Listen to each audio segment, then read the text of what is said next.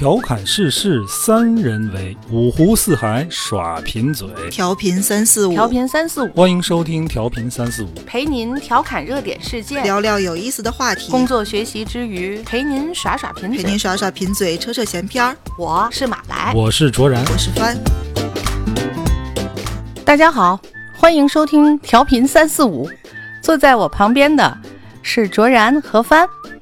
我们这期打算聊一个最近非常热的话题，就这个高考结束之后，大家很关注的满分作文，每年都会关注。其实，嗯，但今年的格外关注啊，对今年这个争议格外的大。然后我们基本上就算是第一时间去拜读了。其实我们本来不想聊这个事儿，为什么不想聊呢？因为这篇作文看不懂，读不出来。是的就是，想跟大伙儿交流一下。作为一个音频节目，你是不是得把这篇作文先读一遍，对吧？对，有点费劲，所以我觉得读啊，因为我连第一段儿 都读现代。社会以海德格尔的一句“一切实践传统都已经瓦解了”为什么史？烂什么与家庭与社会传统的期望正失去他们的借鉴意义。但面对看似无垠的未来，我想寻卡尔维诺树上男爵的生活，好过过早的朕也不什么。听不懂。首先还原一下，这个是浙江的高考作文，它的命题是这样的，呃，就是我们每一个人都会对自己的未来有一个期许，然后家庭同时也一定会对我们有一个预期，有一个期待。同时，我们在不同的阶段呢，社会又会赋予我们一些不同的角色。当我们的个人和家庭和社会这些的期待之间产生了一个落差，你是怎么考虑这件事儿的？这是命题。我们当时看了全国各地的这些高考的作文命题，还说包邮区这个题题目特别好，对嗯非常好它又非常有接地气儿。现实意义。嗯对，嗯，这篇文章的题目叫《生活在树上》。我在看这篇文章之后，我我看第一遍就是觉得就很难受，卓然跟我说，我看了一宿，啊一边对百度我我一边百度一边很长看知识。看了一宿，真的很长知识啊！但是这些知识。对于解释这篇作文来讲，对我来讲还是有很大的困扰啊。嗯，怎么说呢？我觉得我还是一个从小到大语文成绩还比较好对啊。我们仨，我们仨都是这么觉得自己的。深深的感到羞愧。对，这篇作文字都不认，然后每一个字、每一句话、每一处引用都查完之后，再去想他这段话他要说啥，还是没听懂。我我又深深的陷入了沉思。首先，刚才卓然念的第一段，嗯，他引用的海德格尔，嗯他是一个德国的哲学家，主义，呃，非常泰斗级别的那种哲学家。嗯对，然后他又提了麦金泰尔，嗯也是哲学家，嗯苏格兰的。然后韦伯，嗯韦伯是跟涂尔干和马克思并列称为现代社会学的奠基人，嗯，很了不起。然后维科根斯坦，这是一个奥地利的哲学家，嗯他的师傅是罗素，嗯他主攻的是逻辑哲学论。然后还有一个切斯瓦夫·米奥什，他是波兰作家，得过诺贝尔文学奖的。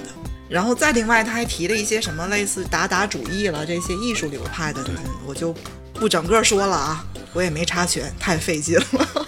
啊，就是就通过帆说的这些，大家这第一印象肯定是这是一个博览览群书书的孩子然后有非常高的阅读量啊，然后思想极其深刻，因为说的这些都是哲学大家嘛。对，你既然能引用他们的这个金科玉律，说明你至少你读过吧，对吧？嗯、能读这些书的孩子，应该他的思想不会平庸。可能是我思想平庸。就这样一篇大作啊，我愣是看了一宿，没太看懂。我读这篇文章就是什么感觉呢？第一，它有太多的这种生僻字啊，这种生僻字多到令人发指。就第一句，我刚才人为的画圈了一下，刚才人为的画圈了一下，他说，现代社会以海德格尔的一句“一切实践传统都已经瓦解了”的好好史，嗯，这个号怎么写呢？一个口字一个口字边儿，左边草字头，下边一个高的蒿，然后始就是那个众矢之的哎，始众矢之的那个始。好使这个词什么意思呢？就是想箭，就人射出一支箭，咻，就就就这个，你说想箭不就行了吗？为什么要说好使？马来，你觉得他这么用词的背后的动因是什么？你觉得？我觉得这篇文章你还能读一个晚上去查出处。我跟你说，我通篇嗯就根本看不下去，我大概看了一半儿，我就不看了。你要让我说这是个什么文章，嗯我觉得它就是一个用生僻字跟哲学的观点 写出来的一篇吓唬人的文章，我就这么理解。你说他用这些词，为什么？我承认这孩子可能很博学，但是我不认为这个文章就值得去得满分。嗯。我这是我的观点。啊，就是他故意的使用了大量的这种生僻字，完全没有必要的生僻字啊。这个语言啊是用来干嘛？是用来沟通的吧？对啊，我想啊，没有任何一位哲学家或者是学者不希望他的观点被别人理解，嗯，对吧？没有任何一个学术界的人，他他是出于这种目的吧？我说话我好说话我故意制造语言障碍，我不让你们理解，没有吧？对嗯，他呢还在人为制造障碍，人为制造困难，这是第一个，他使用大量的生僻字啊。还有就是他的句式，我通读这篇文章的时候，我就感觉我在看一篇外国文学的意志体，哎翻译作品。他说的不是汉语言的这种表达逻辑，好的文章，难道不应该用更清晰的方式去表达你想表达深刻的思想吗？嗯，我想他可能是想表达自己的呃很深刻的对于这些这个这回命题作文命题的认知，但是我觉得他这个表达的方式 真的实在是太不清晰了。他这篇文章就是我粗浅的理解啊，我不知道我理解的对不对啊。他其实是在一面批判了这种传统不加批判的继承，然后又批判了那种廉价的批判。这话说的可能有点绕啊，呃，举一个例子啊，比如说，呃，颠覆我们说颠覆传统，有些颠覆传统，它只是为了颠覆而颠覆，啊、这样的颠覆会会显得比较廉价。作者在这篇文章里边批判了这种现象，对吧？哎，这个达达主义就是为了说这个事儿。对，啊，还有一一种呢，就是他完全的遵循这个传统理传统理念。哎，作者在文章里边也批判了这种现象。就其实说白了吧，就是他其实就想表达一个批判的继承。其实这篇文章呢，我们去看它实际反映的它的这个文章的利益核心很很普通，没有什么新新颖的这个利益，也不深刻，是一个折中的一个态度。对吧？我既不怎么怎么着，我又又不不怎么怎么着又怎么着。那选择这种折中的态度也没有问题，但是你这种态度选择，你也没有很深刻的阐述，都在表面功夫。那议论文里面引经据典，这是一个必要的，嗯是一个很正常的事儿。但问题在于，他所有的引用都没有加以自己的更深入的自己的理解和、解释，啊，都没有，就提了一下，谁谁谁说什么什么什么，甚至都没提他说什么，就提了一下名儿、就过去了。用的这些什么生僻字啊，嗯这也都不是问题，不是我们对他这篇文章有一些看法的主要原因。主要原因是他自己到底说了些说了什么。他本身要表达的东西，他没有表达清楚。他在文章的最后一段吧，最后一段我觉得说的还比较友好。我我觉得啊，终于有一句能听懂的哎，能听懂。最后一段他是这么写的：用在树上的生活方式体现个体的超越性，保持性质。呃，你看，你看这个性质又是一个生僻词啊，性质的性是女字旁一个幸福的幸，这个词当什么讲？就就是当倔强讲啊、保持性质却又不拘于所谓一世独立的单向度形象，这便是卡尔维诺为我们提供的理想期望范式。生活在树上，始终热爱大地，升上天空。最好理解的就是最后一句话啊，也是点题的一句啊。什么意思呢？就是说我生活在树上，我既扎根在土地，然后我离天空又很近啊。所以坦白的讲，我觉得最后一句话，他说的还是不错的，既点了题呢，然后又给阅读者以这个想象的空间啊。而且就是和这次命题作文嘛，它的这个题旨，个人与家庭与社会的这种期盼关系还是有呼应的啊。最后，所以我觉得最后一句话写的还是到位的。但是仅此一句，除了这一句之外的通篇呢，这个作者用了大量的这种生僻的词藻，然后这种盲目的引经据典，提这些名人的名号，造成整篇文章的抽象度太高，高到他自己根本就没法驾驭。他没法用这些大量的这些生僻字啊，这些用典去证明他这篇文章里边的观点，去理顺他整篇文章的这种内容和逻辑，所以到最后你就看这篇文章，就整个就是一个一场浮夸的灾难。不过其实我还是推荐没没看过的去看看，真的很长知识，非常长知识是长知识的。嗯，你知道这个。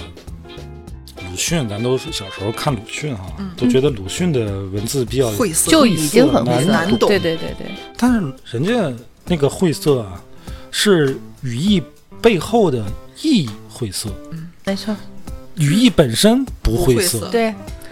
院里有两棵树，一棵是枣树，另一棵也是枣树。这有什么晦涩的？但是背后什么意思，你就得琢磨半天了。我当时我这这上学的时候学这个，我差点没乐出来。小周，你觉得你自个儿这样很幽默是吗？高中的时代我还刻意的模仿过鲁迅的那种。那你不作死呢吗？我 刻意的模仿过。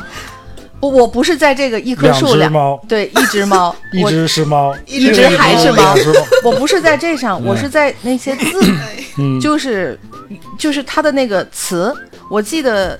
当时都是喜欢写东西的，呃，小同学们在一起说出一个集，出一个小自己的小文学集。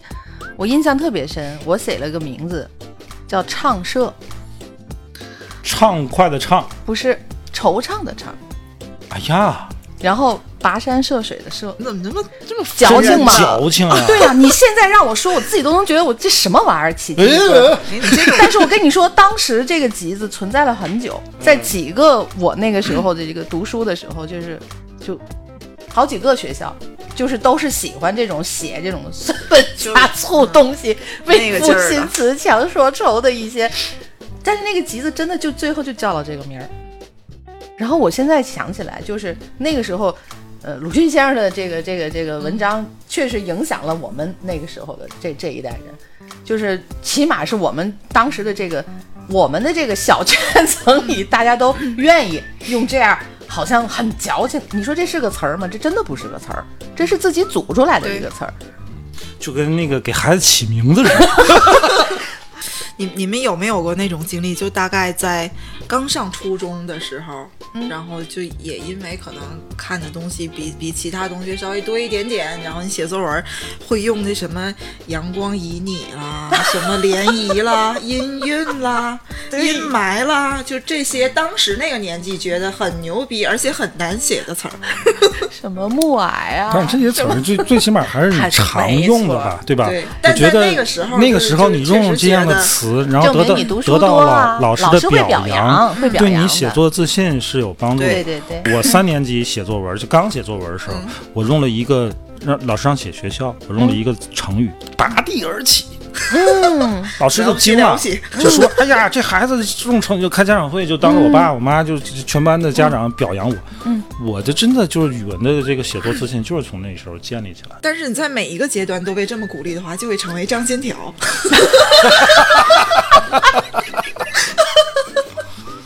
笑死！给听众朋友们讲讲谁是张金条。哎呀，这应该知道的就都知道，不知道你讲也莫名其妙。行行，别打了，我妈跟你说话。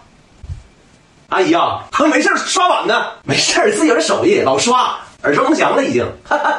是他爱吃山楂片，酸儿辣女嘛，那瞒着你啥事儿？我我这成语可能用的有点欺师灭祖了，那种心情，阿姨爱操心，倚老卖老的。懂事儿，他可懂事儿了。哎呀，可会说话了，嘴甜，给人哄的呀，妖言惑众的。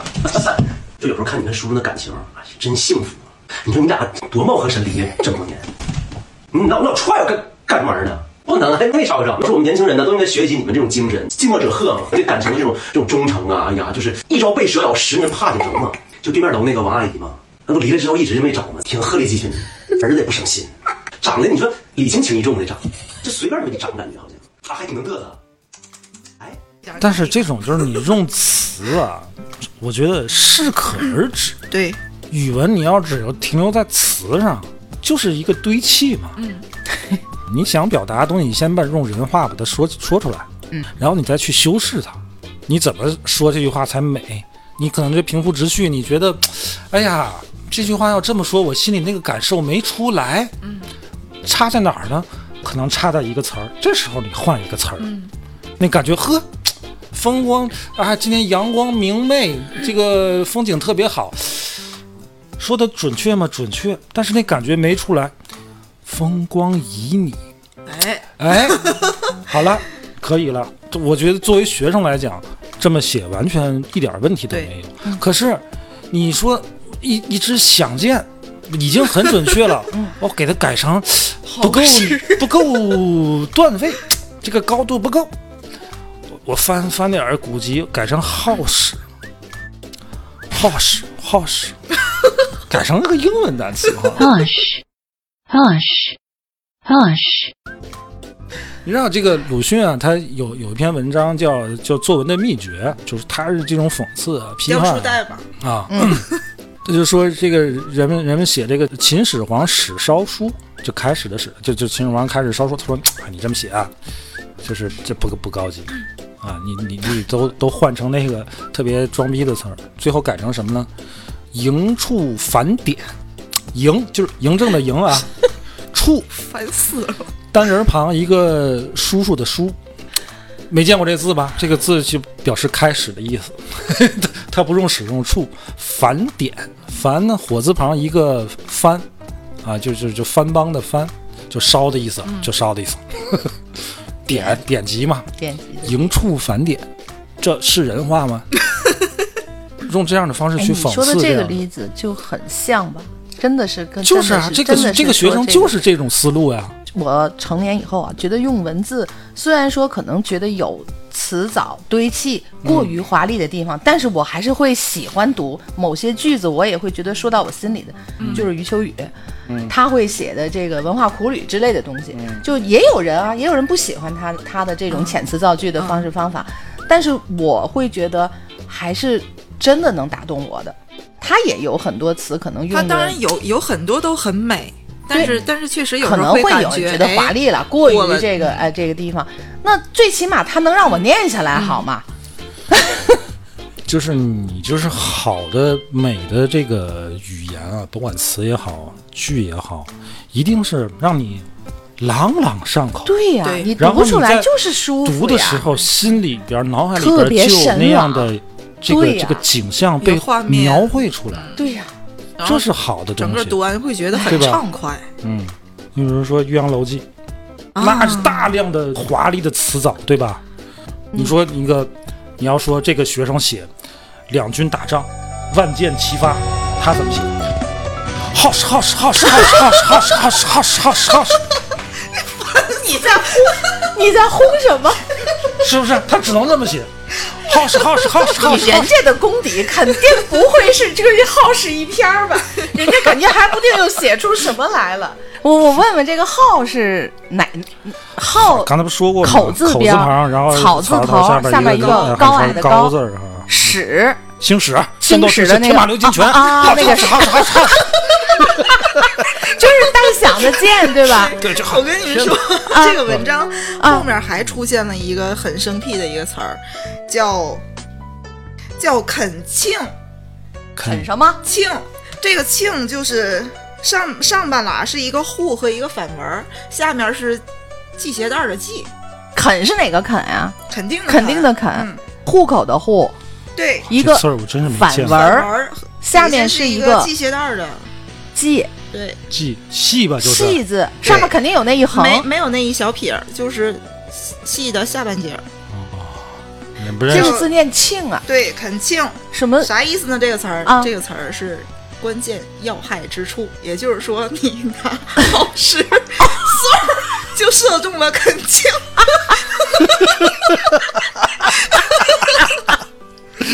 耗时耗时恳击中肯肯恳亲，不行，击中这个词儿不好。这都没有，对，击中有有没有别的说法？一个查了一下，就不不会啊，不会，咱就用耗耗时。时。恳亲，恳请。恳请，然后这个人就欧耶，长学问了，真的长学问了我。们真的会把这里面出现的这些，嗯，就是知识点啊，不查都不知道是什么的字儿，给你们留在评论下面，嗯然后有兴趣大家可以去看看。恳请，恳请耗时，嗯，耗时，恳请。哎呀，哎，我这么说起来，我我我特别特别感谢我一直遇到的语文老师都很好，然后包括我妈妈也很喜欢看书，所以她对也会给我很多建议。我我真的也经历过那种网网上不断的堆词儿，然后故弄玄虚，嗯打一些自己也不知道是什么的比喻的那种阶段。然后我的我的当时每个阶段的老师和我妈看过之后，嗯都会告诉我。就是文章真的，首先要做到的是能让其他人看懂，你能和其他人有共鸣，你不能沉浸在自己的那个东西里。对我们今天不想对这篇作文做过多的探讨啊，嗯我觉得我们这篇作文被人为的推到了一个浪尖儿舆论的浪尖儿。我觉得这个孩子可能呃他当然都是匿名呃匿名的啊，嗯，没有暴露这孩子的信息。我觉得最近的热议对孩子的嗯这个也会造成伤害，对，对吧？我我相信他是一个喜欢文字、而且喜欢哲学的一定也是有阅读量，哎，对他是是追求这些东西，否则他不可能写出这些东西来，对吧？但是呃这现在这种语文，我觉得对孩子是个伤害，嗯嗯，但是这种伤害是谁造成的？是阅卷老师造成的。这篇文章得满分有三个老师，对吧？咱们都嗯看到了。他嗯，第一篇第一个给出来的、除了第一个个只给了三十九，对，后面其实都是主张高分的，然后整个阅卷组最后的结论是个满分，是给的满分，满分是六十分嗯啊，同志们，六十分啊，第一位老师给三十九分，我觉得已经很客气了。啊，六十分，三十九分换成换换算成百分，这是他及及格呢格，对吧？要我给分啊，当然我也没资格给分。如果我给分，我最多给到三十五，他肯定这篇文章及不了格。为什么我说及不了格呢？这是语文考试，不是哲学考试。当然，我也没法站在这个哲学的这个高度去，我不懂哲学，我没法站在哲学的高度去评价这篇文章啊。咱就不就不从这个角度去说，单从语文的角度来讲，这篇文章就是不及格，语义表达不清，人为制造这个这个语哎文字阅读障碍。你的利益再深刻，你没说出来呀，宝贝儿。我我是我是看了好多遍，然后我又去看了好多博主去分析他这个文章到底说的是什么之后得出的结论。这现在就是刚才说的，要对传统这些东西要批判性的继承，要取其精华，去其糟粕。同学们熟不熟这句话？就是我们初中就学过的鲁迅先生的拿来主义。我就琢磨，鲁迅先生都深刻成这样了，也没他也没那么难不好好说话呀。对呀、啊，对，这这篇文章让我很生气，我不是生这个考生的气啊，打满分的这位老师和他这么多年以来的语文老师，我觉得要负很大责任。对，嗯呃，我刚才在网上查了一下高中语文教学大纲，其中第一条教学目的，高中语文教学要在初中的基础上进一步提高学生正确理解和运用祖国语言文字的水平，使他们具有适应实际需要的现代文阅读能力、写作能力和口语交际能力。具有初步的文学鉴赏能力和阅读简易文言的能力，掌握语文学习的基本方法，养成自觉语文习惯，培养发现、探究、解决问题的能力，为继续学习和终身发展打好基础。从高中的语文教学大纲来看，这篇作文完全没有达到大纲的要求。嗯，我可以这么说吧？没错，嗯，所以为什么是满分？我不知道这个学生能不能好好说话。如果他好好说话，他的文字写作能力是什么样的？这个咱不知道。至少他在考场上没有展现出来大纲要求的文字写作能力。现在网上对于这篇文章的议论就是分成了两波嘛，一波就是认为这种高分的作文表现出来了这个孩子通过他这个这么多年读书的努力之后，呃，受到了赏识，从而可以改变命运。另外的呢一部分呢，可能更多的就是觉得这是一篇大家都看不懂的。嗯，然后比较公平一点儿的吧，或是站得更更更在中间位置的这个网上的分析呢，就会说，呃，希望能够有更多的，呃，嗯各个其他地区的嗯那个满分作文或是高分作文，呃，然后发出来，也不要因为只是因为这一篇给其他未来这些嗯。孩子们在这个学识上去造成影响。高分作文历年都是高考之后大家关注的焦点。嗯、记得之前咱们还都说过，也是因为这事儿哈，就对于曾经的那个文言文的这个，嗯对，就大家都觉赤得，兔之词，哎呀，就觉得简直是我是服佩服的那个，佩服的五体投地就是特别佩服他。虽然说后来也是有很多媒体，就是说，并不是说是提倡，但是他的那个文字的应用，的确是感受到他对于咱们那个呃文学方面，尤其是中国传统的那个古典文学的用用词、人家用句学明，白了，起码用的是非常的精妙。你看咱现在学这个语文啊，这个语文，其实现在咱学学生学的是语言和文字，嗯，但其实这早年的咱们语文教学，你看像台湾它也是，嗯，它保留这个这个语言和文学，文学国文嘛，嗯。啊，对吧？它一个是满足功能，这个让你识字啊，嗯。呃，造句啊，阅读啊，表达。啊，嗯。还有一种是文学，让提高你的文学鉴赏能力、文学修养。我们现在语文教学里边，我们都学了这么多年的语文啊，它也有课文，也有会有一些这个这些文学的这个著作，甚至片段。但是我们去学习这样课文的时候，更多的是抱着使用和功能性的目的去学习这样的课文，而不是用以文学鉴赏的这种出发点去学习。而且我们现在，我不知道现在的这个中学语文，我们当时就是很缺少这种，这叫什么？就辅读教材。你在课堂里边，你学会了一些呃句法呀、呃文法呀这类的东西，这些东西让你干什么呢？第一就是让你阅读啊，对吧？嗯，学校应该给学生提供这个良好的这种辅读材料。你让去读谁谁谁的书，读书，你这个学生他明显他的阅读量就很大了，啊，这点咱是承认的，对吧？但是你去读哲学，说实话，年轻人去懂一点哲学，我觉得是一个特别好的事儿，好事儿，特别好的事儿。中国的这个青少年哲学教育基本上是为零，不能说为零，我们的哲学教育都是以马克思哲学教育为主，对吧？马克思是很伟大的哲学家，但是中国的对青少年马克思教育都是政治哲学教育，对吧？我们学的马克思那个哲学理论很浅很浅，然后我们又很少去接触其他的这个西方哲学，中国哲学像老子啊、道德经那些东西，学校根本根本就不教。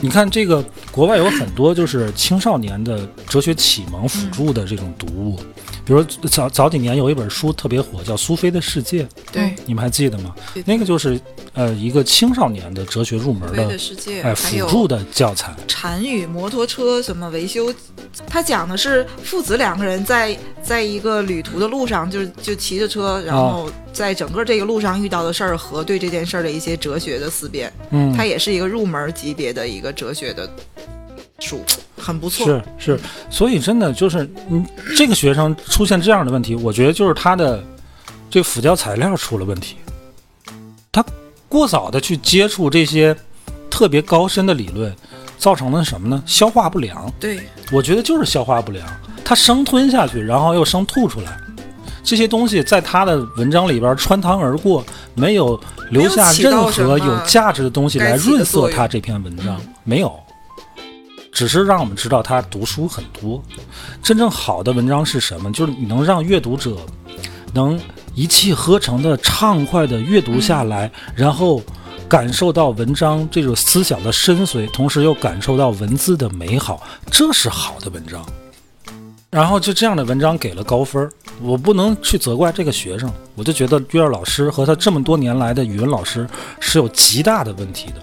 语文老，尤其是阅卷老师啊，我我心里阴暗的去想，这个阅卷老师最终给他高分，不是为了奖励这个学生，我腹黑的想，他是想突出他自己，自己的博学。因为他点评时候自己留了名字，对对吧？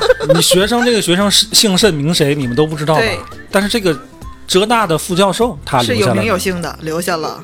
至于他的点评，他也狗屁都没说出来对，啊！我说这话可能有点冒犯啊，人家也嗯怎么说也是一个这个九八五的这个个副教授，对吧？但是我觉得他这个做法很欠妥。哎，这个学生引引经据典啊，恰好这些东西我都知道。哎，他说这个，哎，他说那个，这这我这你们不知道，那个给三十九分的，哎，你爷你你这不知道啊？这个这可是大哲学家，你露怯了。这有点像什么呢？记不记得好几年前杨绛先生过世的时候，嗯，朋友圈里一片哀嚎，如丧考妣。嗯，这显得你们都知道。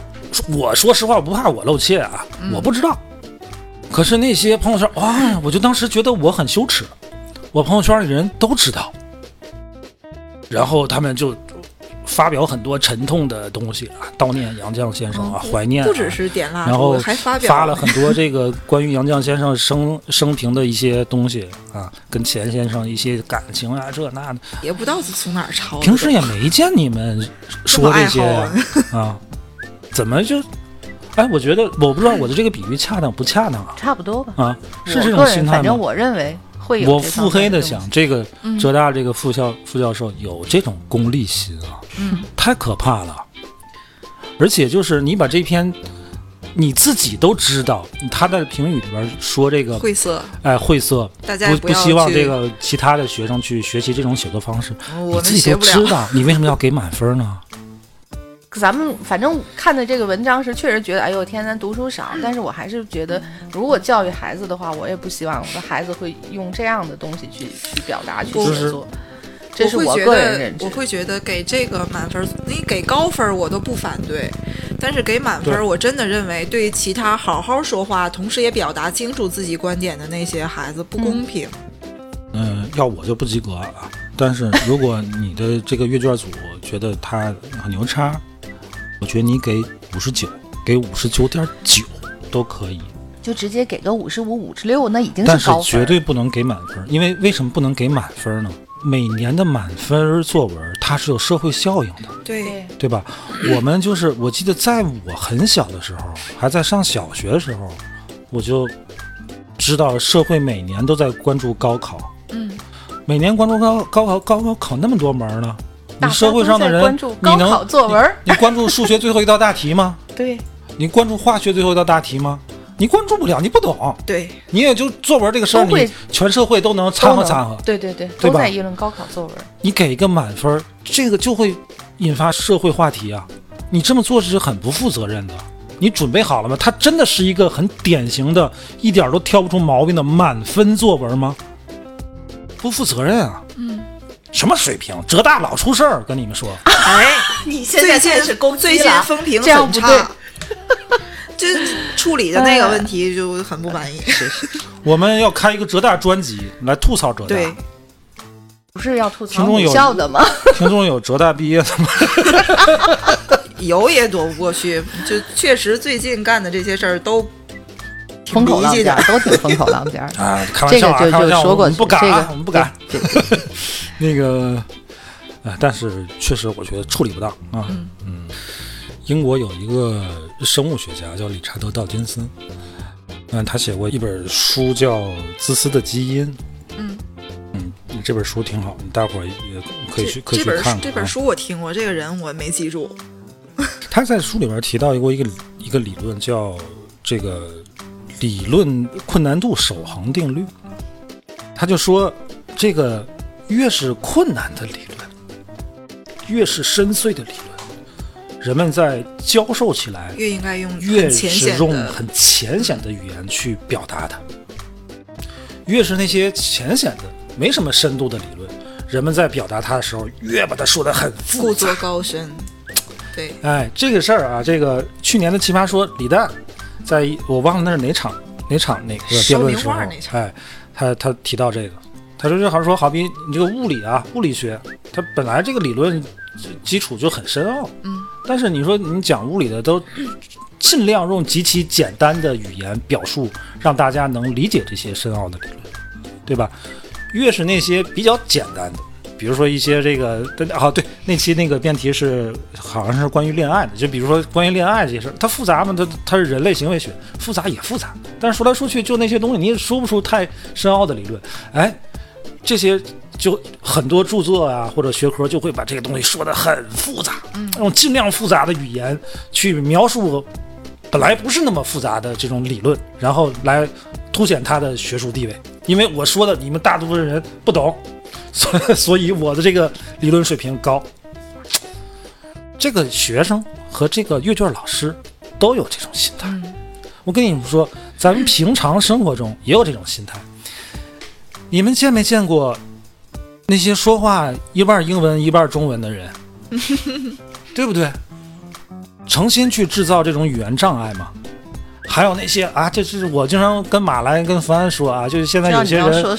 不好好说话啊，一嘴黑话，一会儿垂直了，一会儿赛道了，一会儿对吧？啊，都是一些互联网用语，意思是一样的，意思是一样的。他们在炫什么呢？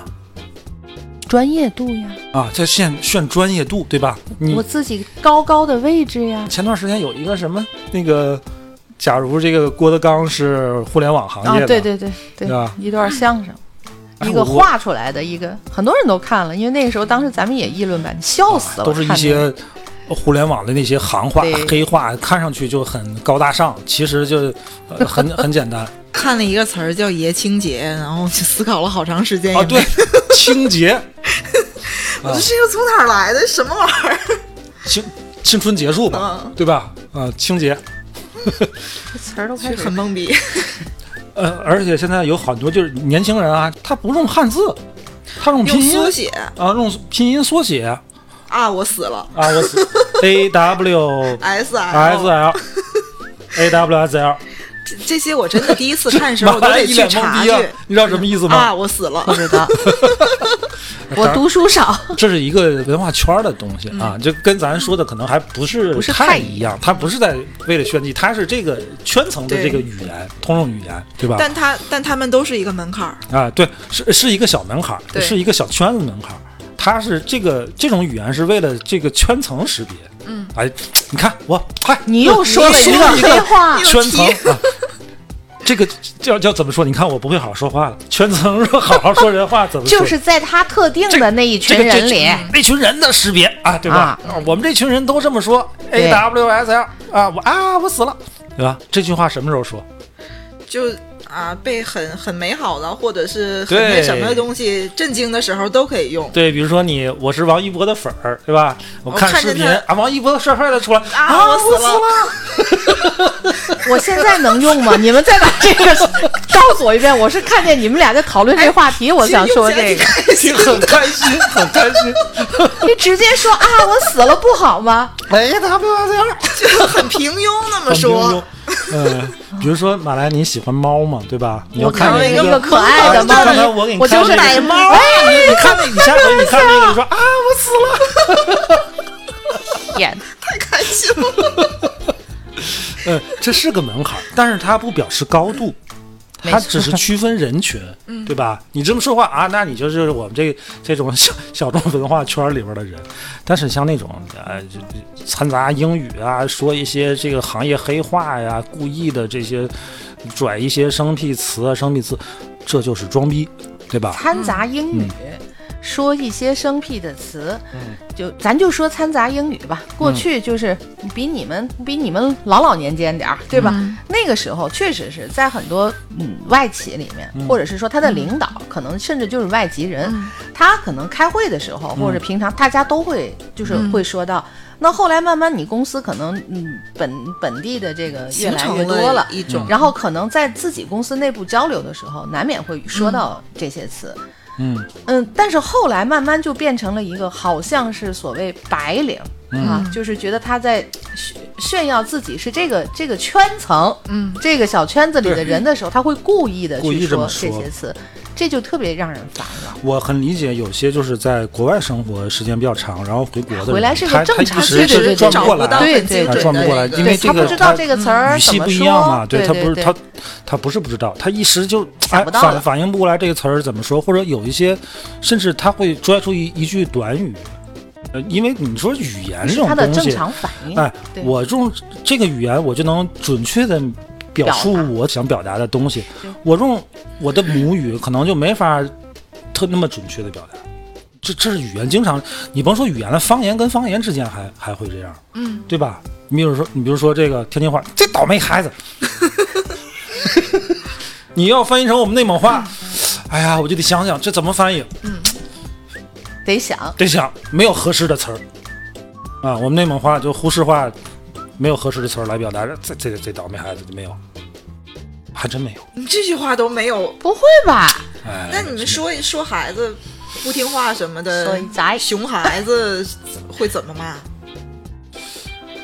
你们不像是一个这么客气的我 我在还没有孩子的时候就离开了内蒙，所以我你所以会说你小时候没挨过这种骂吗？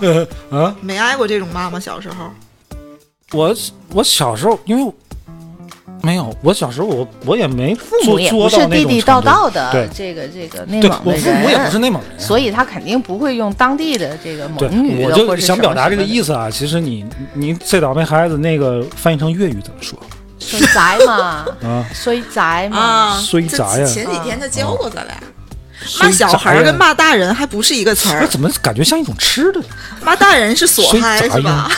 啊对，骂小孩儿就是水水什么？水倒，水倒，嗯，水倒，就是这一种太有障碍了方言其实有很多词啊去形容，就是你用这个词一说，别人就知道啊，你是说小的、哎，小你说的、大的，或者你听他说这个，嗯又来了水衰杂呀，种啊，对呀、你说的挺好杂的，嗯。像不像一道粤菜？嗯小甜点那种感觉你。好像是吃完炸鸡了，你不能又想吃哎，这的。是跑题儿了，回来 回来说说嗯说语言，说语言那个事说作文，你啊，说作文，说语言这种这个事儿，就是对吧？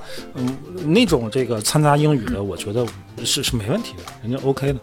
嗯，呸，你人家人又说了家人家是是没有问题的，嗯。但是有些就是你故意的去去说，我就觉得很装了，不然不会被，就是咱们刚才说的郭德纲的那个那个画出来的那个相声，如果不是有很多人，就大家都会认为这件事儿是值得去调侃、嗯去去去嘲讽一下，不然不才会有的这种作品，你知道？为什么？嗯，你像那种行业黑话，像互联网黑话，明明就可以普通的语义也能表达，他为什么要非要造一个这个行业的词？我觉得就是为了提高这个行业的辨识度，行业的这个这种门槛儿，就跟那个啊我死了其实是一样的。我觉得那个还好一点儿，就是你说那可能，比如说，呃，就是呃某个粉丝这 idol 嘛，喜欢他嘛，这个粉丝群里可能大家去这么表达，就跟在我年轻时候，大概呃我不，反正你肯定知道，对你你你那个时候就你们会小孩们会写火星文。对吧？啊对对吧？那个东西在我那个时候已经成年，我看这这是什么东西，会不会好好说啊？话现在？还有人用那个吗哎没了签名是对呀、没了吧对吧？这但是那时候你最多觉得哦，这是一个我们隔代了啊。嗯现、那个时候小孩们会那样去说，他最多就是哎行吧，不至于像现在咱们说到的那个，你在说话的时候故意的去找找一些什么英文，或者是说说一些行业内的这等等这种话，这么招人烦。其实当时关于火星文，在很多的这个呃舆论的当中，也是会受到了一些火星文哎，是哪我一直我一？直觉得挺二的。就但是那个时候太多小孩儿这样用了，啊，现在也没人那么用了啊。没了，少的九零都不行了，现在一切得零零。世界传统都已经瓦解完了。这这句话用在这里恰当吗？哎，我们其实也是一个 好好说，这个音频类的节目啊，都是用说话的方式跟大家交流，就聊聊天儿嘛，对吧？有时候可能我们做的节目，有的话题可能大伙儿感兴趣，我都觉得我们自个儿都觉得这录完这期这聊的什么东西？但是我们觉得无所谓，对吧？就是其实都是我们的真实想法。可能嗯有的听众觉得还是没什么深度，嗯，没想做有什么深度。嗯我们也不是什么，我们也不是哎什么某时一个领域评时评里的专家，对对啊，对，就都是就是茶余饭后聊聊天儿，嗯呃，表达表达自己的看法。我们三三个人就是正好这个年龄差不多，都是相差十岁的，有些东西，嗯，可能我们三个人会有不太一一致的看法啊。最后我们都尽量的求同存异呃求同存异，因为我们仨毕竟还是还要在一起工作，别录完节目之后打起来了，你们听着乐呵哈。我们互我们互相放耗时，那就不好了。过不去了这个事儿。这事儿真过不去了。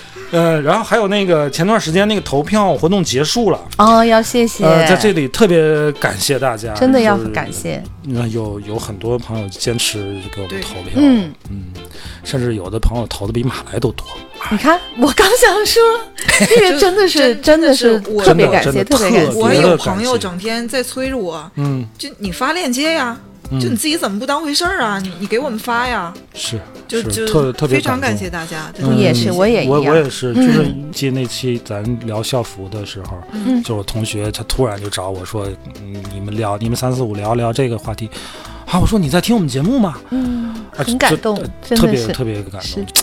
既然这这事儿已经做到这份儿上了啊，我们会努力。没，有理由停下来。嗯嗯，所以也希望大家对节目有什么建议啊、意见啊、什么好的想真的要法，告诉我愿意跟我们聊的，想听的啊，哎也谢谢也谢谢大伙儿。嗯特别希望大家有什么嗯想聊的话题，也给我们嗯提这个建议。对，有哪儿说的不到的，就骂骂我，冲我来，冲我来。对，就骂他啊。真的，再次感谢啊，所有给我们投票、所有关注我们的听众朋友，谢谢大家支持谢谢大。家，谢谢好吧，今天节目就先到这儿吧。好，今今天这期咱们说什么了？好使好使好使，再见，好，好，好，好，再见。拜拜。拜拜。